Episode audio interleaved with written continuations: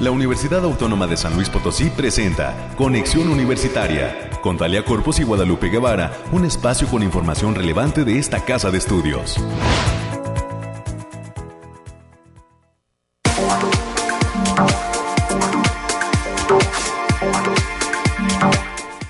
Con mucho entusiasmo y energía iniciamos esta emisión porque es miércoles ya mitad de semana, además es 2 de febrero Día de la Candelaria, ¿verdad? Donde, de forma tradicional, las familias mexicanas se unen para convivir y para eh, pues saldar esa deuda derivada de la partida de rosca del 6 de enero. A quien le tocó el dedal, el anillo o el niño, pues tiene la responsabilidad, no la obligación, ¿verdad? Pero sí la responsabilidad de ponerse los tamales el día de hoy. El Instituto Mexicano del Seguro Social, por cierto, está recomendando a través de sus redes sociales que esta conmemoración la realicemos de forma virtual. Mencionan que es la mejor manera de evitar contagios eh, por COVID-19, que eh, pues solamente y si podemos convivamos con nuestra familia, con nuestro círculo cercano, para evitar que continúe la propagación de esta enfermedad. Todas las reuniones son evitables, pero si te la vas a jugar, dice el IMSS, mantén las medidas sanitarias como reunión solo con quien convives habitualmente, sana distancia, el uso de cubrebocas, al menos mientras no le entremos a los tamales, higiene de manos y ventilación de espacios. Y también señala que es muy importante que si luego de llevar a cabo la reunión alguno de los asistentes presenta síntomas, se debe alertar a los demás. Así es que, pues, el IMSS nos llama a aplicar unas fiestas de la Candelaria de manera virtual. 9 de la mañana ya con 3 minutos le platico a usted lo que tenemos preparado para esta emisión. El día de hoy le voy a presentar los detalles de la convocatoria de la especialidad en Administración de la Atención de Enfermería. Esto en voz del maestro Edgardo García Rosas, quien es coordinador de la especialidad que ofrece la Facultad de Enfermería y Nutrición.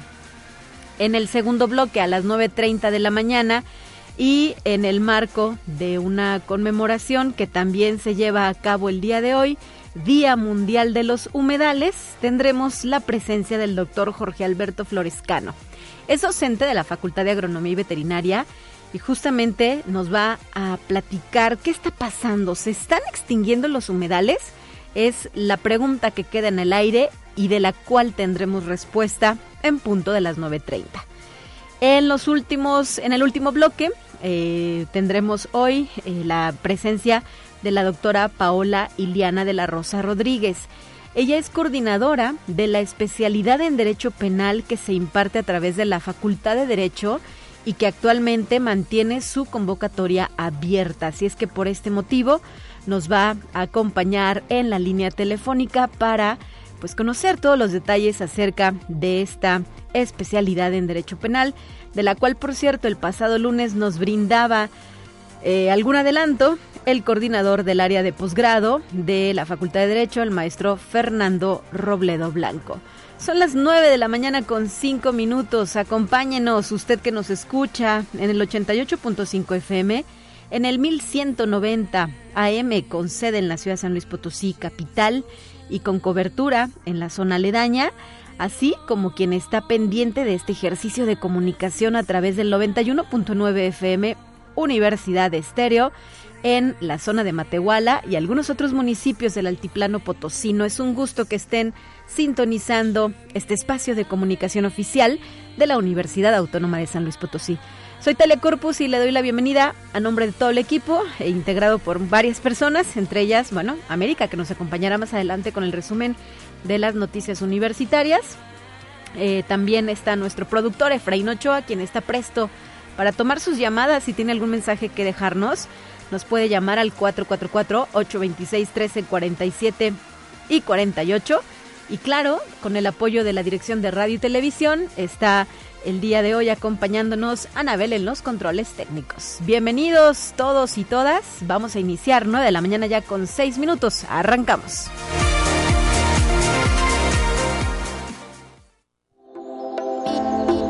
aire, frío, lluvia o calor? Despeja tus dudas con el pronóstico del clima. Así es, revisamos las cuestiones climatológicas con el Laboratorio de Variabilidad Climática de la UASLP. Alejandrina Dalemese ya se encuentra en la línea telefónica lista con su reporte. Adelante y bienvenida. Muy buenos días, Alejandrina. Talia, muy buen día. Aquí estamos este, trayéndote el pronóstico más acertado en nuestro estado, que en esta ocasión consta del 2 al 3 de febrero, hoy día de la Candelaria, ¿verdad? Especificando por zona, estaremos en el altiplano potosino con temperaturas máximas de 28 grados centígrados y mínimas de 6. Cielos mayormente despejados con algunas nubes dispersas. Vientos ligeros de 10 kilómetros por hora y posibles ráfagas de 20 kilómetros por hora. Hay, hay ráfagas que podrán llegar hasta los 40 kilómetros por hora por la tarde del jueves. También no se descartan formación de bancos de niebla matutinos, así como potencial de heladas en zonas de la sierra. Y en la zona media tendrán temperaturas máximas de 31 grados centígrados y mínimas de 10 grados centígrados. Cielos medio nublados con lapsos y sol dispersos, pero de importancia. Vientos ligeros de 20 kilómetros por hora y posibles ráfagas de 20 kilómetros por hora. Y la tarde del jueves, las ráfagas incrementan hasta 40 kilómetros por hora. Habrá potencial de formación de bancos de niebla para las zonas altas, así como eventos de heladas en zonas generalizadas. En la Huasteca Potosina se encontrarán con temperaturas máximas de 33 grados centígrados y mínimas de 15. Cielos medio nublados con espacios de sol dispersos, pero de importancia.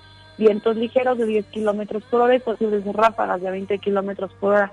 Habrá potencial para la formación de bancos de niebla matutinos, sobre todo en zonas de la sierra. Y en la capital potosina se presentarán temperaturas máximas de 26 grados centígrados y mínimas de 7 cielos mayormente despejados con algunas nubes dispersas, vientos ligeros a moderados de 20 kilómetros por hora y en la tarde del jueves se puede llegar a superar los 40 kilómetros por hora.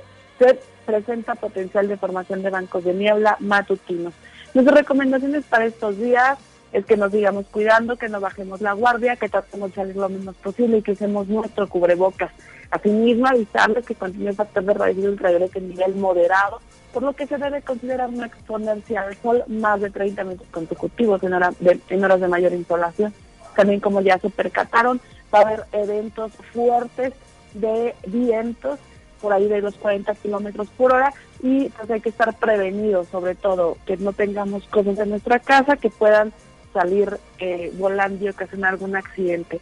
Hasta aquí el pronóstico, Talia. Muchísimas gracias, Alejandrina. Bueno, pues aguas con los vientos que se han registrado en los últimos días, ¿verdad? No solo en la capital, sino también en otras regiones del estado potosino. A poner atención con este tema para evitar estragos, como bien lo refieres. Te mando un abrazo a la distancia y seguimos en contacto. Nos escuchamos el próximo viernes. Bonita tarde, hasta luego. Bonito día.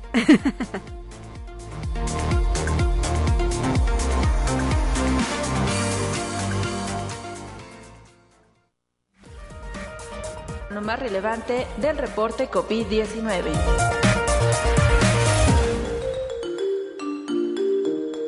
Hola, ¿qué tal? Muy buenos días. Le habla Noemí Vázquez. Espero se encuentre muy bien el día de hoy. Aquí le tenemos la información del coronavirus que surge en el mundo. El vicepresidente del Consejo de Seguridad y expresidente de Rusia, Dmitry Medvedev, denuncia una competencia desleal en el mundo contra la vacuna Sputnik y la no autorización de este fármaco por parte de la Organización Mundial de la Salud tiene motivos políticos y comerciales, entre otros, sostuvo el funcionario ruso. Asimismo, el médico infectólogo Hugo Pisi de la Universidad de Córdoba, Argentina, afirma que la vacuna rusa ha demostrado que es contundente y atribuye su no aprobación a problemas geopolíticos. Conexión Universitaria. Un grupo antivacunas del COVID-19 entró por la fuerza en un hospital de Costa Rica para supuestamente sacar un niño de 6 años que se encontraba ingresado. En el incidente agredieron a oficiales de seguridad, pacientes y personal médico. La directora del Hospital San Vicente de Paul, situado en la ciudad de Heredia, Priscila Balmaceda, aseguró que el hospital se vio afectado por dicho grupo. Conexión Universitaria. La farmacéutica Moderna anunció que los anticuerpos desarrollados contra Omicron tras las dosis de refuerzo disminuyen seis meses después de su administración. Sin embargo, estos siguen siendo detectables en los pacientes.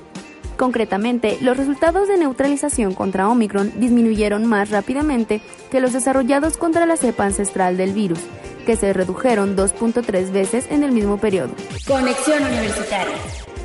Una pareja estadounidense, Michelle y Amber Knapp, ha sido acusada de un delito grave por falsificar certificados de vacunación contra el COVID-19 para ver el partido de fútbol americano entre los Bills de Buffalo y los Patriotas de Nueva Inglaterra el pasado 15 de enero. El fiscal de distrito del condado de Erie, en Nueva York, John Flynn, detalló que se trata del delito de posesión delictiva de un instrumento falsificado en segundo grado. Esto ha sido todo por hoy, muchas gracias por escucharnos. Recuerda seguir las medidas anti-COVID y no dejar de cuidarse. Hasta pronto.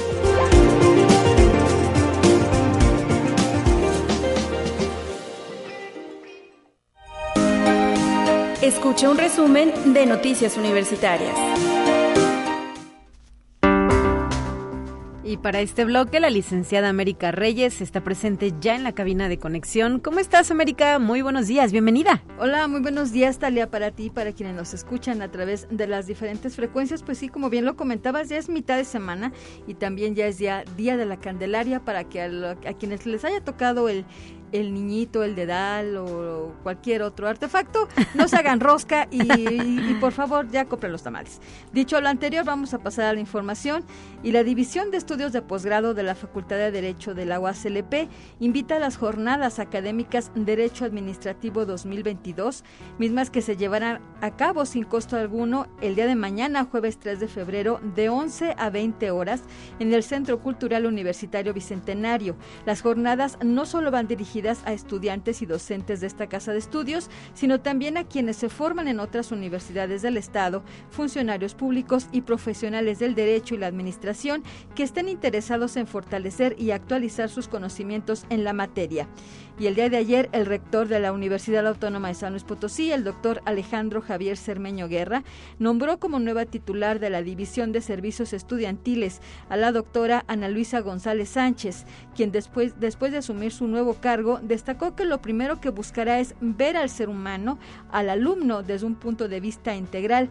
Cabe destacar que la división tiene a su cargo el Centro de Salud Universitario, la Unidad Deportiva Universitaria, el Departamento de Tutorías, el Departamento de Orientación Educativa, el Seguro Facultativo, Protección Civil, Unisalud y Univalores. Y le deseamos el mejor de los éxitos, ¿verdad? En esta nueva responsabilidad a la ahora titular de la División de Servicios Estudiantiles. Ojalá que pronto podamos platicar con ella aquí en Conexión Universitaria.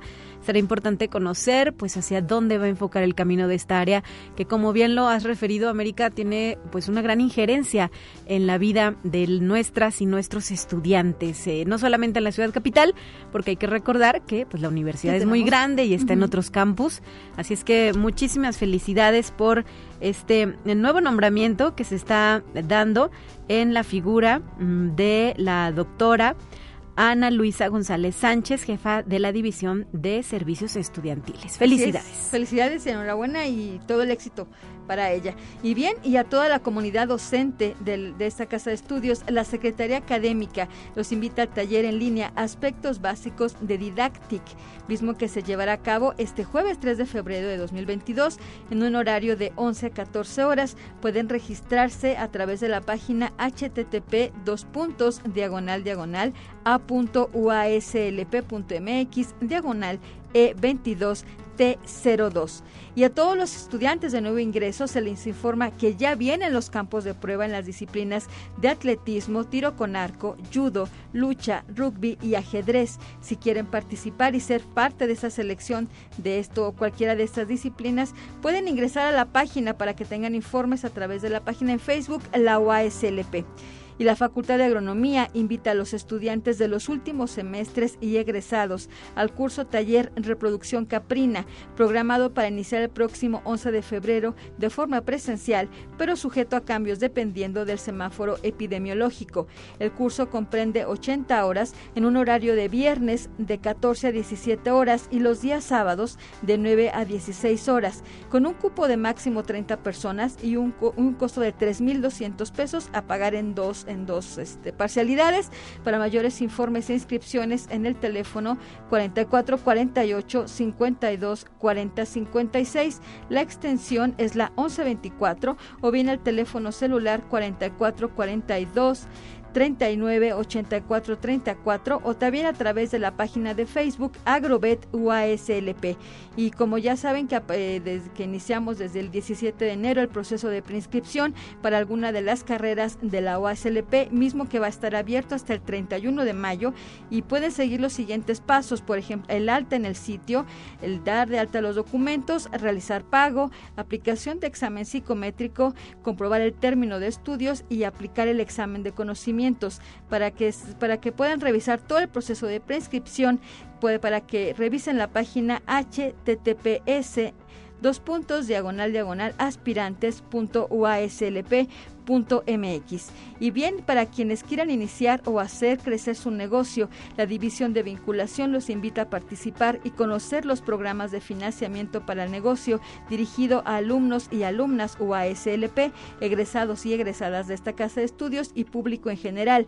La cita es este jueves 3 de febrero a partir de las 17 horas. Para mayores informes e inscripciones en el teléfono 4441 027200, la extensión extensión la 7124 o bien en el correo verónica arroba uaslp Y la Coordinación para la Innovación y Aplicación de la Ciencia y la Tecnología ofrece el curso Creación de Plataformas SIG Web Nivel Usuario Básico. El cupo es de hasta 25 asistentes y se llevará a cabo del 8 al 21 de febrero del presente año en un horario de lunes a viernes de 16 a 19 horas. Para mayores informes e inscripciones en el teléfono 4448 26 2300, la extensión es la 8431 o bien al correo margarita.estrada.uaslp mx Y la División de Vinculación lleva a cabo la tercera Feria Virtual de Prácticas Profesionales y Servicio Social, mismo que va, se va a llevar a cabo hasta el 4 de marzo del presente año. Los interesados pueden registrar sus vacantes a través de la página http dos puntos diagonal diagonal btu.uaslp.mx o bien para mayores informes en el, teléfono 4441 02 72 46 o en el correo lucero.uaslp.mx. Hasta aquí, Italia. Excelente, América. Gracias por tu reporte. Seguimos en contacto y en comunicación permanente. Gracias. Así es, buen día. Buen día.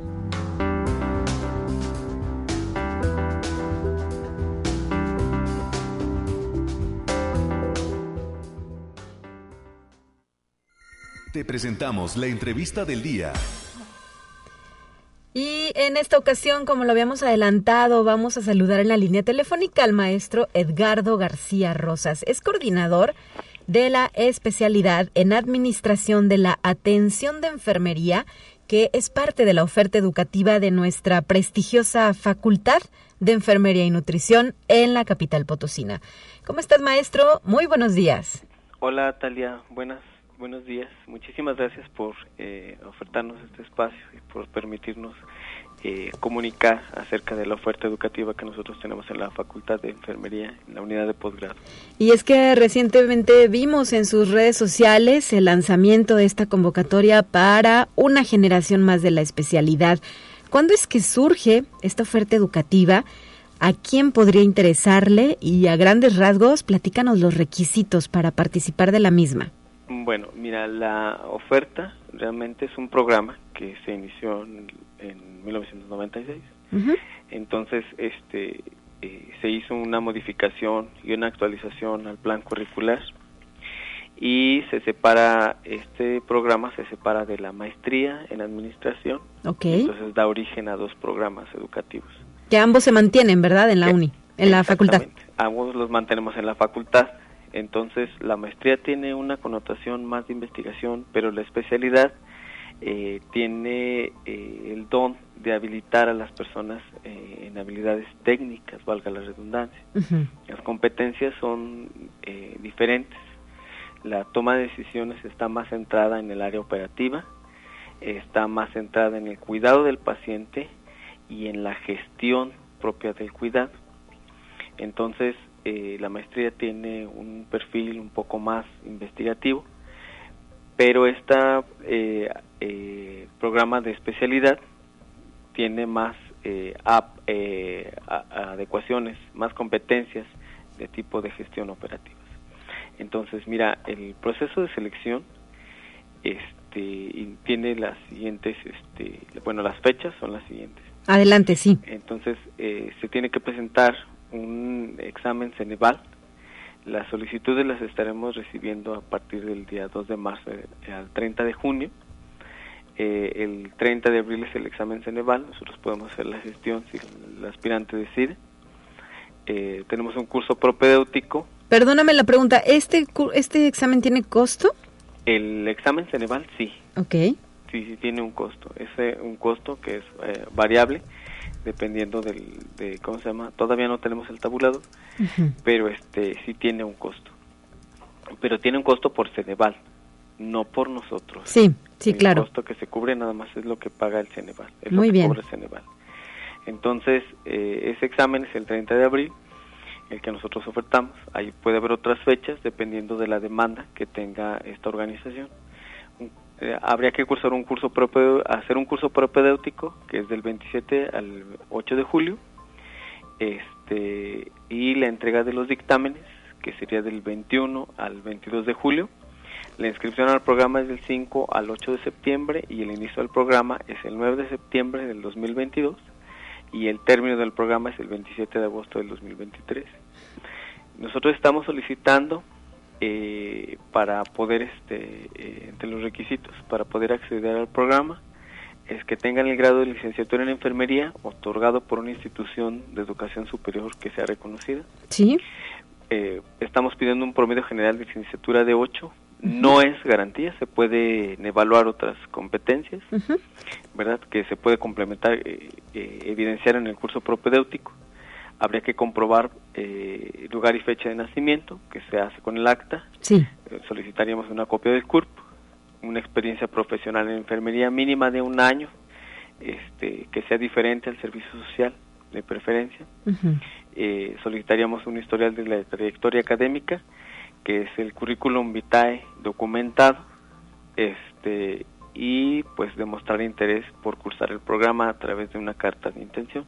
Muy bien, ahí están los requisitos que además se encuentran disponibles en su página de Facebook, ¿verdad? De Enfermería y Nutrición.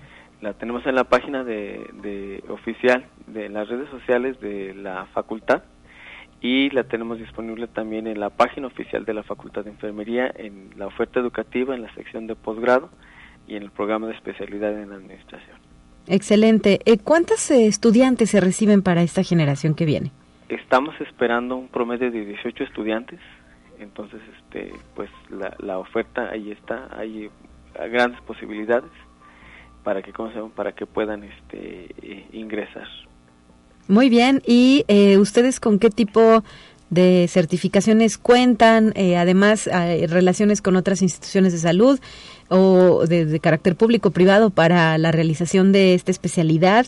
Eh, ¿Qué más nos puedes agregar, maestro? Mira, el plan curricular incluye una estancia en cómo se llama en una institución educa en una institución sanitaria diferente a la que eh, donde la persona trabaje, Ok. el estudiante trabaja. Entonces esto le permite al estudiante poder identificar otras formas de trabajo, otras maneras de organización y poder eh, visualizar cómo la teoría se lleva realmente a la práctica.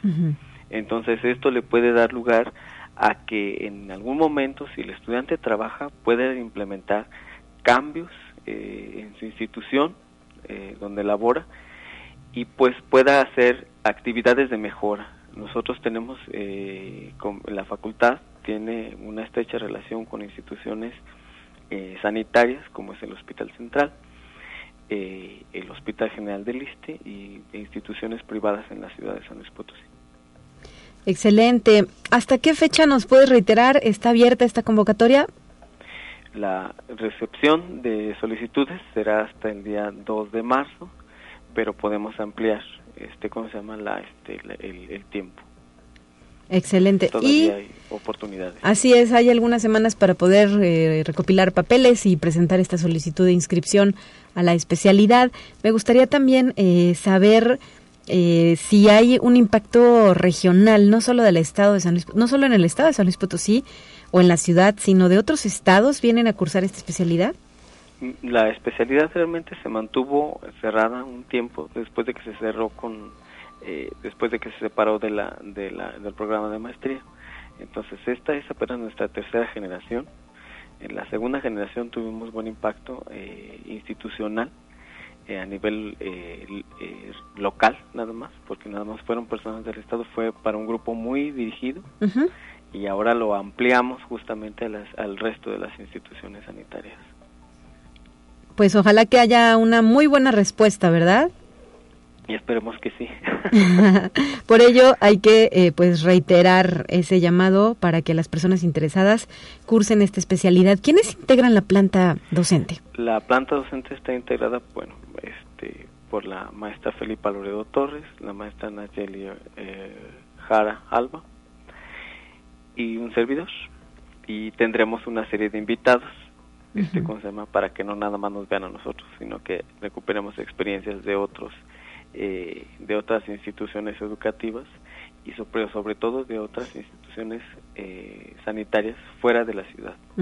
Muy bien, y eh, pues no importaría, déjame plantearlo así, maestro Edgardo García Rosas, ¿en qué año terminaron su licenciatura para poder cursar la especialidad, verdad? Sí, eso no, no interesa. Aquí el tiempo no, este, ¿cómo se llama? No es este no es nuestro peor enemigo. Al contrario. Afortunadamente. Perfecto, muy bien. Pues muchísimas gracias por habernos acompañado en esta ocasión y eh, pues a consultar la convocatoria completa a través de sus redes sociales oficiales, como lo es la página de USLP-Facultad de Enfermería y Nutrición. Y me imagino que también en la página web está lista. También están disponibles ya en, en la página oficial de la facultad. Muchas gracias, maestro Edgardo García Rosas. Muchísimas gracias, Talia, por este espacio y esta oportunidad que nos das de compartir. Gracias, 9 de la mañana ya con 28 minutos. Iremos a un corte. Eh, antes de ello me gustaría hacerle una invitación también porque estamos iniciando este nuevo proyecto dentro de Conexión Universitaria, nuestras transmisiones de, de Facebook Live. Ya sabe usted que eh, todavía eh, pues tenemos algunos ejercicios de carácter virtual y eh, a partir de este mes iniciamos con lo que hemos nombrado Conoce nuestras carreras UASLP que eh, se van a llevar a cabo eh, los, las transmisiones los días martes y jueves en punto de las 11 de la mañana. Arrancamos la semana anterior, perdón, esta semana, el día de ayer martes, platicando sobre lo que realiza la licenciatura en antropología que se ofrece a través de la Facultad de Ciencias Sociales y Humanidades. Y el día de mañana jueves, mi compañera Guadalupe Guevara va a platicar con el doctor José Domingo Carrillo Padilla. Él es coordinador de la licenciatura en Historia que también se oferta a través de la Facultad de Ciencias Sociales y Humanidades. Así es que por ello, a las y los jóvenes interesados, les reitero la invitación para que sintonicen en punto de las 11 de la mañana a través de nuestro Facebook Live de Conexión UASLP. Este programa de Conoce nuestras carreras es la oferta educativa UASLP. Y si no tienen oportunidad de hacerlo en vivo, bueno, pues los videos ahí están disponibles, ahí se quedan para su posterior consulta. Son ya las 9 con 29, tiempo de un corte y volvemos con más.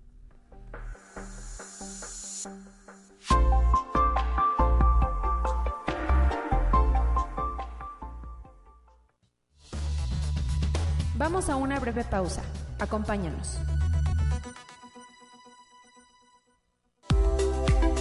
Conexión Universitaria ya regresa con más información. Te presentamos la entrevista del día. Y ahora de los temas de salud nos vamos a las cuestiones ambientales porque estamos recibiendo en la línea telefónica al doctor Jorge Alberto Florescano, docente de la Facultad de Agronomía y Veterinaria. Muy buenos días. ¿Qué tal? Buenos días, muchas gracias por la invitación.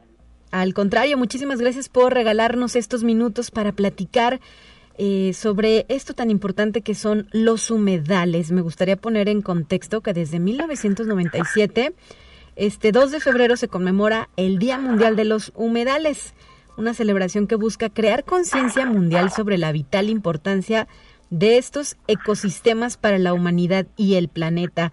Y la pregunta que hoy nos hacemos es esa, doctor Jorge Alberto Flores, ¿se están, ¿se están extinguiendo los humedales? ¿Qué nos puedes comentar al respecto? Sí, desgraciadamente sí hay un problema, como en todos los ecosistemas, eh, los humedales no son la excepción. Eh, revisando alguna información eh, pues de la más reciente, y aquí al menos en nuestro país eh, ha desaparecido alrededor del 62% de, de lo que era la superficie original de los de los humedales, o sea, se consideraban en alrededor de 12 millones de hectáreas en todo el país, tanto en las zonas costeras como en, en las zonas que desembocan de los ríos hacia el mar, como las zonas del altiplano que también tenemos. Eh, y ahorita se han perdido alrededor de pues casi cerca de 7 millones está el 62% aproximadamente. ¿Y eh, a qué se deben estas circunstancias? Pero antes de ello me gustaría preguntarle, doctor, ¿cuál es la relevancia de los humedales? ¿Qué son? ¿Cómo los podemos identificar? Bueno, eh, los, los humedales eh, van a estar en, terrenos planos. Son, son ecosistemas que algunos autores consideran similares, digamos, al bosque de encino, al bosque de pino, pero tienen características muy peculiares, o sea, la vegetación y la fauna eh, presente ahí eh, va a depender de la composición, eh, como mencionaba ahorita, ¿no? Porque hay humedales en las zonas costeras y otros en zonas de laguna, en, estuarios, o sea, hay, hay una, una cuestión ahí un poquito peculiar. hay, hay tres requisitos que se tienen que em, cumplir Para, para hacer un Uno es que el suelo esté saturado, es decir, eh, el agua eh, desplaza eh, el, oxígeno del suelo, casi en humedales no hay oxígeno presente. Es una saturación del suelo y esta puede ser temporal o permanente. La otra, el otro criterio es que haya una lámina de agua, puede ser poco profunda, sí. o, o agua subterránea ahí cercana a la superficie, también puede ser permanente o temporal. Y el tercer criterio es que debe haber una vegetación acuática o hidrófila. Ok. Entonces, eso nos daría, digamos, un humedal. Ahí entra una gran categoría, de, o sea, una, una clasificación más o menos amplia, porque incluye, por ejemplo, en las zonas costeras las en los manglares, que es lo más conocido y lo que más se ha estudiado. Pero les comentaba que acá en la zona centro de México, pues también tenemos, aquí en San Luis Potosí. Por ejemplo, en este, San Luis, ¿cuáles son, maestro? Doctor. Eh, bueno, aquí el, más conocido de los manantiales es la media luna. Yo creo que todo el mundo la, la, identificamos. O al menos la, la ha escuchado, ¿verdad? Eh, aquí para, para el caso de San Luis Potosí, eh, hay una gran cantidad de manantiales que cumplen, digamos, ese criterio. ¿no? Eh, la media luna es la más conocida. Eh, ahí en la zona de Río Verde, para no perdernos, hay cerca de 16 manantiales. la otra... Por ejemplo, perdón que te interrumpa, doctor, pero esta área que conocemos como Los Peroles, ¿sería también otro humedal?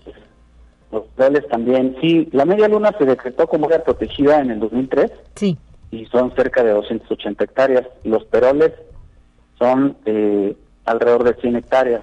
Es, más pequeñito, los manantiales de hecho son, son muy pequeños en comparación con la media luna, pero hay otros ahí que unos ya desaparecieron, por ejemplo los anteojitos, ahí en Río Verde, Palma Larga, que es un área protegida, eh, y varios de ellos se alimentaban con, con los excedentes de la media luna. Eh, es un sistema ahí, este, de hecho se cree que históricamente la media luna llegaba hasta los límites con Querétaro. Okay. Este, y la otra eh, zona que es más conocida todavía, eh, al menos en la cuestión de investigación, es la Ciénaga de Tamazopo. Ese es un sitio Ramsar, es decir, está considerado eh, en la convención que se hizo en Ramsar, en Irán, en el 71. México entró en esa convención en el 86.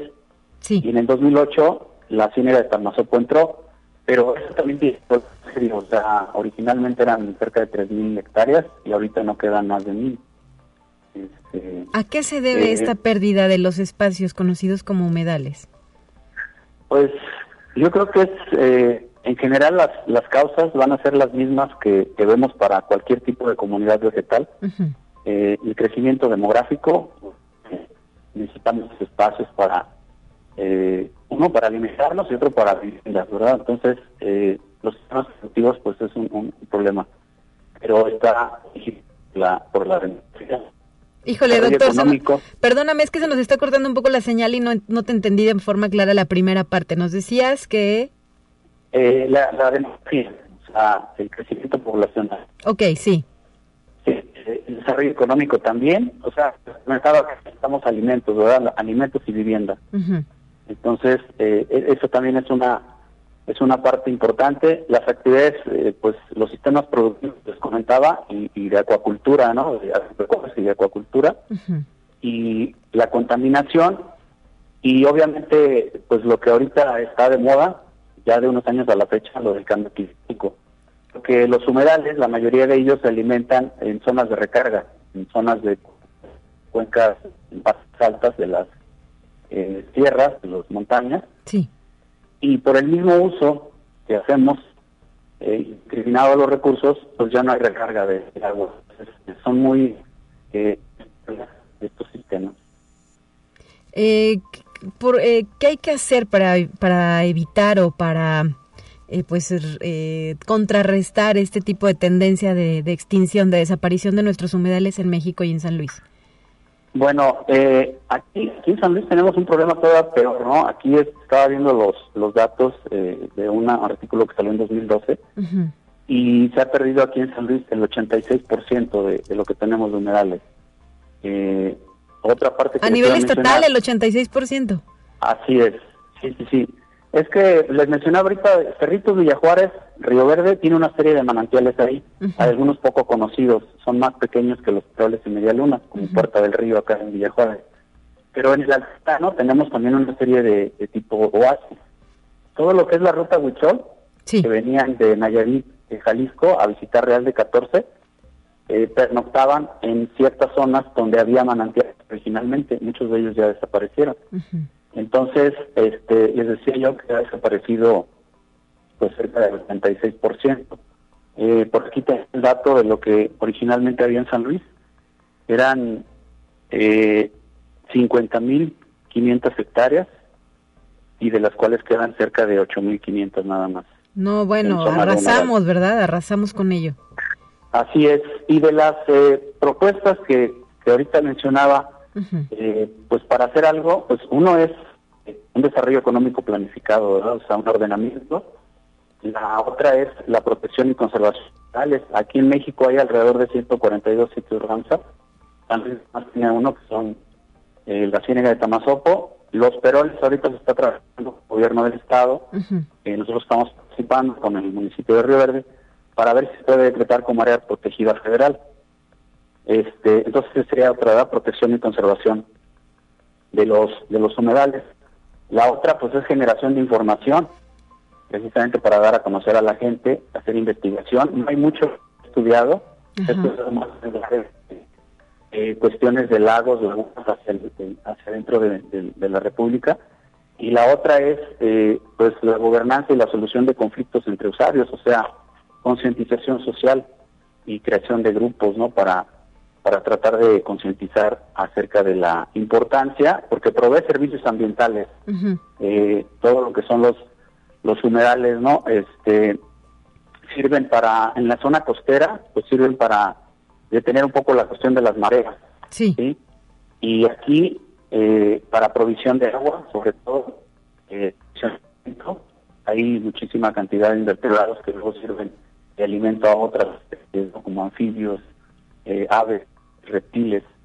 ¿sí? Entonces, eh, sí, importancia eh, considerable la, los Los servicios ecosistémicos se dividen en provisión, como agua y alimento, como ya mencioné, regulación, la cuestión del clima, eh, soporte, por ejemplo, el suelo, y la cuestión cultural, que eso sería como lo que se pudiera ofrecer para no hacer uso de, de esos sitios, ¿no? En, los culturales entra la cuestión paisajística, la belleza escénica, la recreación. claro. y esto que mencionas, doctor, me recuerda, eh, por ejemplo, cómo en estos meses de pandemia circularon fotografías de la manera en que lucía nuestra famosa media luna, ya sin turistas, ya sin visitantes, sin, eh, por ejemplo, eh, jabón o bloqueador solar en sus aguas, ¿verdad? Se veía excepcional la media luna. Sí, es increíble. Yo este, por ahí una, una laguna que también tiene sus características, la laguna de Bacalar, en Chetumal. Allá, por ejemplo, como parte del reglamento, no se permite que la gente utilice justamente lo que menciona, de bloqueadores y cosas así. Sí. O sea, ya se tiene un poquito más de concientización. Aquí creo que nos falta mucho. Justamente la parte turística mal regulada también crea un problema en esos sitios. Bueno, pues hay que poner atención en todo ello y trabajar en las soluciones de estos problemas. Así es, sí, yo creo que hay mucho para, para investigar. Aquí en la media luna este, se tiene un programa de manejo. Hay, yo creo que hay investigación suficiente. Y de las plantas más reconocidas está el árbol nacional, el taxodium o aguahuete o sabino. Y en los peroles, pues tenemos los árboles más longevos, ¿no? Se cree que de México alrededor de 1600 años. Sí. Este, y vivos, ¿verdad? Que es lo importante. Y vivos, y vivos todavía, así es. Pues muchísimas gracias por habernos regalado estos minutos para Conexión Universitaria abordando un tema interesante y además que requiere, como bien lo ha dicho, de investigación y de participación para eh, pues irlo frenando, para detener esta agresión a nuestro medio ambiente. Así es. Bueno, pues muchas gracias a ustedes. Hay varios investigadores que están trabajando, el Colegio de Posgraduados, con el doctor Jorge Palacio, ha trabajado mucho en los peroles, eh, José Villanueva del INIFAP también, y bueno, nosotros estamos participando también ahí en los peroles, pues para ver si se puede hacer algo. Muchísimas gracias. Gracias, doctor Jorge Alberto Florescano, docente e investigador de la Facultad de Agronomía y Veterinaria. Saludos hasta el campus, que está en Soledad.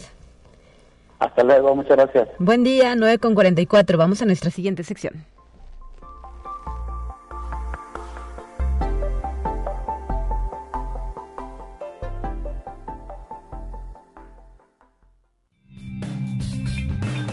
Entérate qué sucede en otras instituciones de educación superior de México.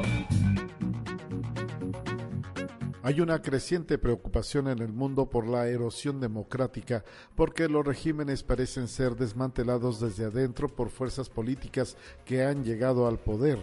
Es un proceso que no es nuevo, pero parece multiplicarse en años recientes, llegando incluso a países como Hungría, Polonia y potencialmente Estados Unidos. Así lo consideró el investigador de la Universidad de Notre Dame, Aníbal Pérez Liñán, invitado a otorgar una conferencia en el Instituto de Investigaciones Jurídicas de la UNAM. Conexión Universitaria. En ceremonia virtual celebrada desde la Biblioteca del Instituto de Ciencias Sociales y Humanidades de la Universidad Autónoma del Estado de Hidalgo, el director Alberto Severino Jaén Olivas destacó el fortalecimiento en las áreas de investigación y docencia del plantel en el quinto informe de actividades. Entre los logros que se alcanzaron durante el último año, resaltó la incorporación de los profesores investigadores Rosa María Valles Ruiz, Jesús Encino González, Germán Vázquez Sandrín y Manuel Alberto Morales Damián al nivel 2 del Sistema Nacional de Investigadores. A su vez, el instituto cuenta con 36 docentes que se ubican en el nivel 1 y 14 candidatos. Conexión Universitaria. Alrededor de 100 deportistas y entrenadores de la Benemérita Universidad Autónoma de Puebla de diferentes disciplinas podrán evaluar su rendimiento durante su entrenamiento, a la par de que sus capacidades físicas y signos vitales sean medidos gracias a relojes inteligentes que les fueron donados por parte del Consejo Nacional del Deporte de la Educación AC, el Conde. Durante la entrega simbólica, la rectora Lilia Cedillo Ramírez agradeció el apoyo del Conde al deporte universitario. Conexión Universitaria. Gracias a la reciente firma de un convenio de colaboración, la Universidad Autónoma de Baja California Sur y la Cámara Nacional de la Industria de la Transformación llevarán a cabo en el ámbito de sus respectivos objetivos institucionales y competencias, programas, proyectos y acciones de interés mutuo en materia de desarrollo económico, social y manejo sustentable de los recursos naturales.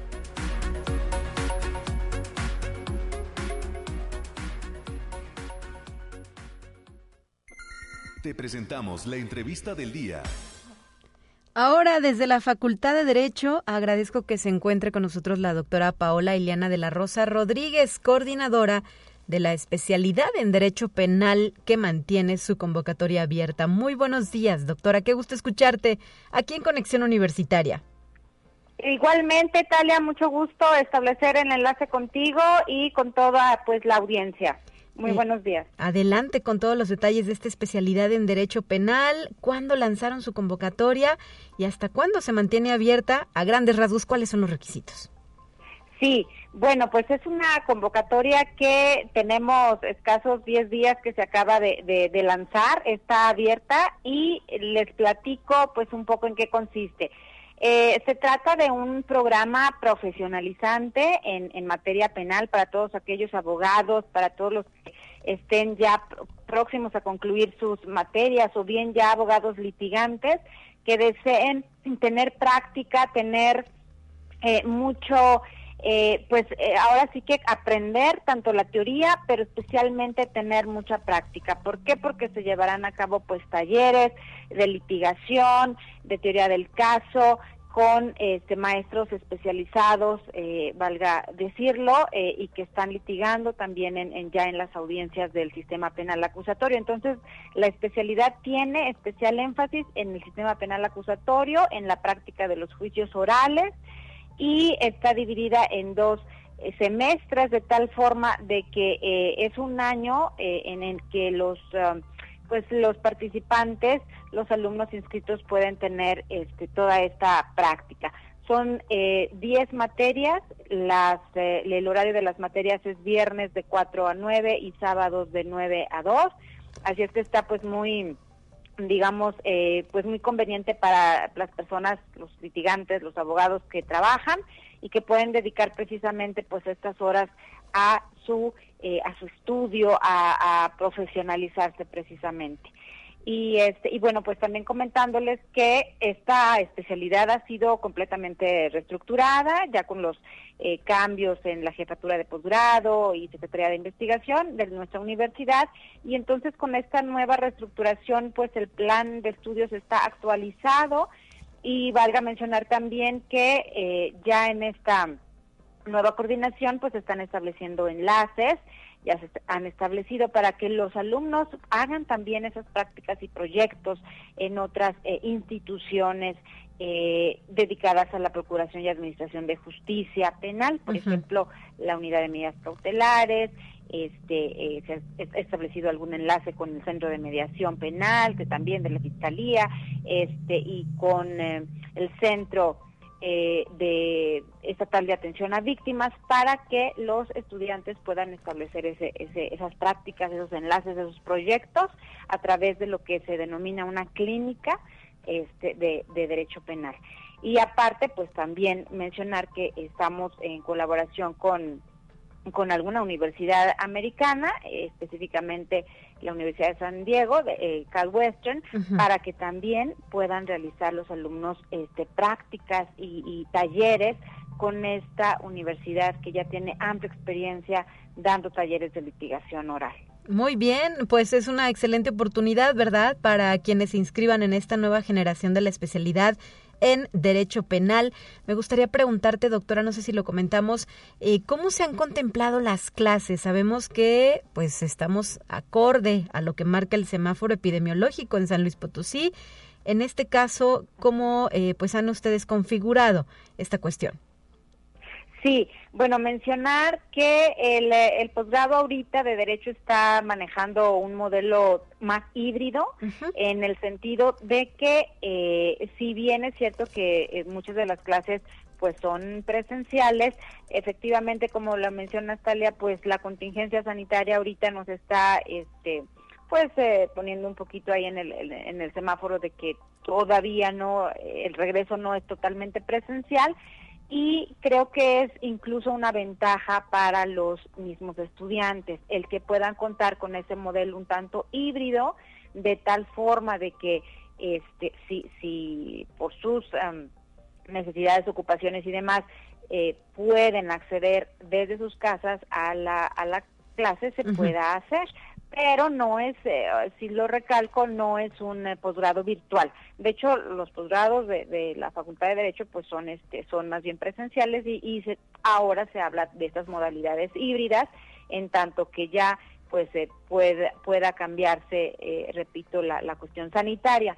Pero, este, y creo que es, finalmente una ventaja. Algunos maestros este, de, la especialidad, eh, pues no son potosinos, vienen de Ciudad de México, vienen de, de Guanajuato, de otros lados, entonces, este, pues va a ser una oportunidad para que se logran estos enlaces con estas personas altamente reconocidas ya en, nuestro país. Muy bien, bueno, pues ahí está la invitación. Ojalá que quienes nos escuchen y no se encuentren precisamente en la ciudad de San Luis Potosí, pero eh, tengan ese interés, se acerquen a el área de posgrado de la Facultad de Derecho, revisen los requisitos, eh, presenten sus propuestas, sus documentos y puedan ser parte de esta nueva generación. ¿Hasta cuántos estudiantes podrían tener ustedes en esta eh, 2022? Sí, pues estamos contemplando alrededor de unos 25, 30 estudiantes, porque pues la, capacidad este, eh, de, de, nuestras de nuestras aulas, verdad, de nuestra sala de juicios orales del posgrado. Entonces, en ese sentido, eh, esperemos pues tener eh, buena aceptación por parte de, de la comunidad, de abogados, de litigantes, de egresados de las facultades de derecho y ojalá que puedan pues atender esta esta convocatoria. Eh, y pues repito, es, es un, un posgrado ágil y profesionalizante. ¿Por qué ágil? Porque pues en, en un año ellos están concluyendo con ya una especialidad avalada por la Universidad Autónoma de San Luis Potosí. Y eh, em, y tenemos pues todas las instalaciones, la sala de juicios orales, los contactos para tener precisamente con, con esta universidad en Estados Unidos. Entonces, pues todo ello eh, eh, al servicio precisamente de, de, los abogados, de los litigantes y de los egresados de, de, las facultades de Derecho. Perfecto. Doctora Paola Ileana de la Rosa, muchísimas gracias por traernos la invitación y el tema a la mesa de conexión universitaria. Esperemos que haya una muy buena respuesta y eh, si hay más interés, ¿a dónde se pueden comunicar? Sí, eh, pueden eh, ver la página de posgrado de la, de la Facultad de Derecho y de igual forma pueden comunicarse a lo que es el posgrado de Derecho con eh, la señorita Carla Galván, que también muy amablemente pues da la, la, información. Y en la página, aquí la cuestión también es que en la página del posgrado ellos pueden encontrar las ligas que los llevan a descargar el formato de inscripción, a descargar los requisitos, todo está ya en una forma virtual para pues este, aprovechar también las tecnologías de la, de la información, pero también con una llamadita al, posgrado pueden este, muy bien eh, hacerlo. Muy bien, gracias doctora y pues bienvenida siempre a Conexión Universitaria. Muchísimas gracias Talia, un gusto estar con ustedes y quedamos a la orden para cualquier para cualquier eh, duda o interés. Por supuesto, hasta la próxima. Hasta la próxima, gracias. Nos vamos a despedir. Ya son las 9 de la mañana con 55 minutos y lo hacemos con nuestro último bloque. Los temas de ciencia ya están listos para presentárselos a usted. Gracias a todo nuestro auditorio del 88.5 FM, del 1190 de AM en San Luis Potosí y del 91.9 FM que tiene como sede la ciudad de Matehuala. Le tenemos también otra invitación porque el día de hoy Estaremos de regreso en estos micrófonos en punto de las 12 del día en el programa Revolución Sostenible que produce Agenda Ambiental. Eh, nos han invitado tanto a su servidora Talia Corpus como a mi colega y compañera Guadalupe Guevara para hablar de comunicar ante la crisis climática. Así es que si usted es gustoso, lo esperamos de regreso aquí a las 12 del día en Revolución Sostenible que conduce el doctor Marcos Algaracillera, a quien le mandamos un abrazo y pues el agradecimiento de participar de su proyecto radiofónico. Ahora sí me despido, hasta el próximo viernes.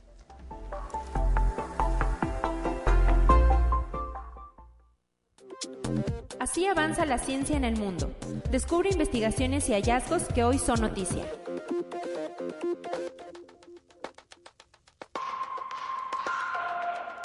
Si bien la crisis económica derivada de la pandemia afectó a todos los sectores, en el caso de las mujeres latinoamericanas, este golpe representa un retroceso de 18 años en sus niveles de participación de la fuerza laboral. El informe Panorama Social de América Latina 2021, elaborado por la Comisión Económica para América Latina y el Caribe, el CEPAL, indicó que la tasa de participación de las mujeres disminuyó de 51.8% en 2019 a 47.7% en 2020, mientras que la tasa de participación de los hombres cayó de 75.5 al 70.8%. Conexión Universitaria. El directorio del Fondo Monetario Internacional instó a El Salvador a revertir la medida que convirtió al Bitcoin en una moneda de curso legal, al tiempo que pidió una regulación estricta del monedero electrónico en el país. Los miembros de la Junta del Fondo Monetario Internacional instaron a las autoridades a reducir el alcance de la ley sobre el Bitcoin, eliminando su condición de moneda de curso legal.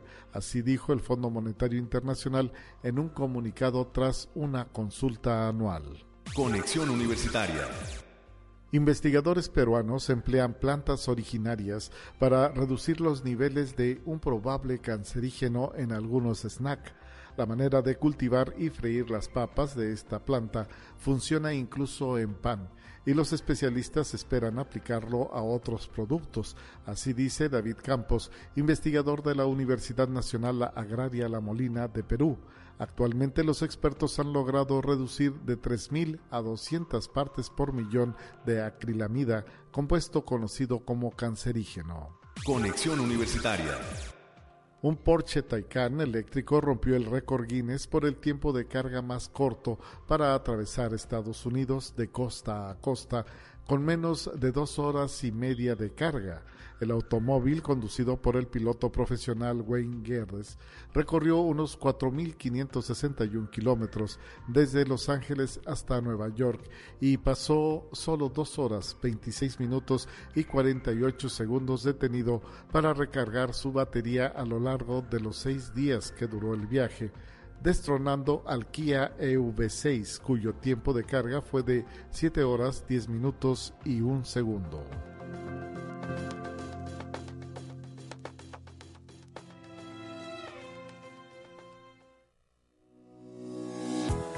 La Universidad Autónoma de San Luis Potosí presentó Conexión Universitaria con Talia Corpus y Guadalupe Guevara. Sintoniza de lunes a viernes de 9 a 10 horas en Radio Universidad 88.5 FM y 1190 AM en San Luis Potosí. En el 91.9 FM con cobertura en el Altiplano Potosino. O en el resto del mundo por el portal www.uaslp.mx y la app UASLP de descarga gratuita.